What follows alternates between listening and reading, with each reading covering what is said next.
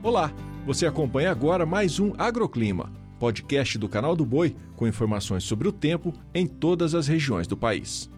Podcast Agroclima começando, seja muito bem-vindo. Nesta quinta-feira, pouca coisa deve mudar. A gente vai perceber que boa parte do país vai seguir sem chuva e onde chove serão pancadas mais isoladas. No sul do país, só deve chover na Serra Gaúcha. Já no oeste de Santa Catarina e do Paraná, não chove. O solo vai ficando um pouquinho mais seco de novo e atenção à hidratação animal e também à irrigação do solo em alguns pontos que estão um pouco mais secos, porque o calorão no meio da tarde tarde continua. Áreas do leste catarinense e também do Paraná receberão pancadas muito isoladas. Apenas o litoral paranaense é que deve ter um volume acumulados mais expressivo. Partindo para o sudeste, por conta da instabilidade deixada pela frente fria, a chuva acontece de maneira muito forte ainda, especialmente no litoral paulista e na região da Serra do Rio de Janeiro. Já no interior de São Paulo, Triângulo Mineiro, interior de Minas e boa parte do Espírito Santo, as pancadas virão virão de maneira isolada, intercalando com períodos de melhoria.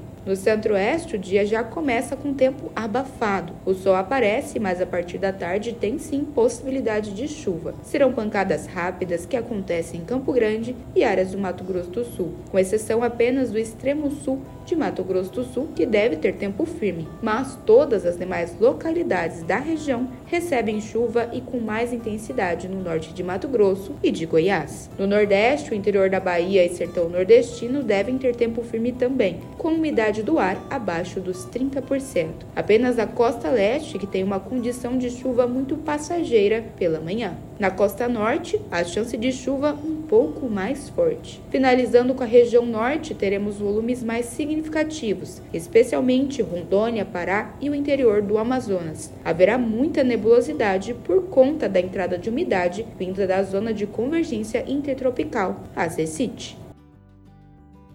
O agroclima pode ser acompanhado também na programação do Canal do Boi e em nosso portal, o sba1.com. Até a próxima!